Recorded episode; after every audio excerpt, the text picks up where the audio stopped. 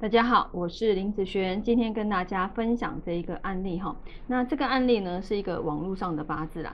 那这个网络上这个人呢，他在问说，诶，大家来看看哦，这个八字啊只有两个五行，好，那看看他的八字怎么样这样子哦。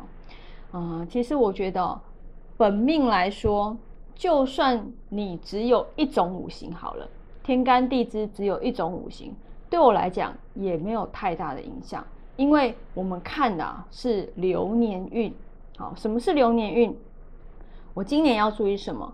好，我明年要注意什么？这个叫做流年运，跟你本命啊总共几个五行，只有一种五行它缺了四个，它有两个五行它缺了三个，那缺的部分一定是不好吗？我之前有拍过很多的视频哦，缺不代表你需要，也不代表不好。好，这样子的一个部分。那如果真的缺的就是要的时候，其实批八字也不用这么辛苦啦，就是看一下他的五行哪一个没有，那那个就是他的用神。那这样子还要学什么呢？好，国小其实都会看八字了嘛，对不对哈？但是，嗯，我刚刚讲，我们看的是流年运哈，所以后面的运怎么走？因为你不是每一年都会出事，你是有某些年你会觉得不好。那为些为什么有些年，哎，你觉得还好没事，但是有些年却容易出事，这是为什么？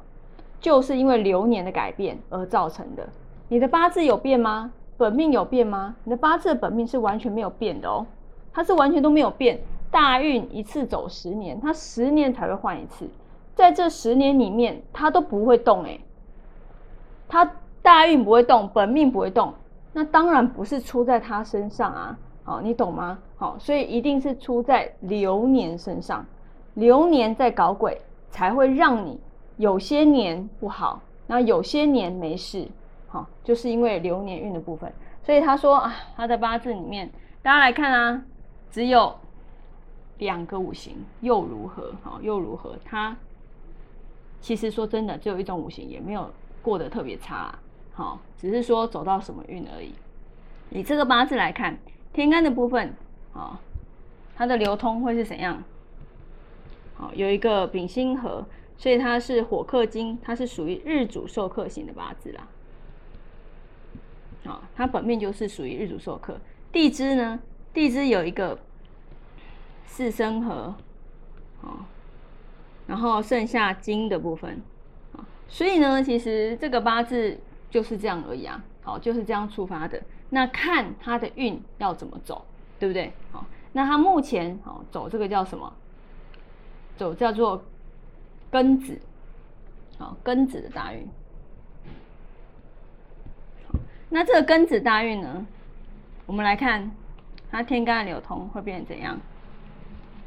好，它天干流通一样，丙辛合火克金的部分，对不对？哦，所以其实在这个大运，他已经日主日主脱困了，所以在这个运程啊，其实算是不错啦，对不对？那地支的部分呢？地支的部分有一个四生合，金生水的部分，好这样子，所以在这个运程会比较差吗？其实我觉得他进入到这个大运，其实。反而不错啊，反而是很好的啊。好，没有什么比上个大运来说，比上个大运好很多了。因为它上个大运是走什么？是走己亥。哦，上个大运是走己亥。那走己亥的时候，是不是好？还是日主授课的部分，对不对？好，所以你看啊，在上个大运跟这个大运来比较。这个大运是不是比上个大运好很多？所以他现在啊在问这个八字，其实这个八字应该没有什么太大的问题。好，那因为今年辛丑年的关系，他日主出干，其实今年比较差了。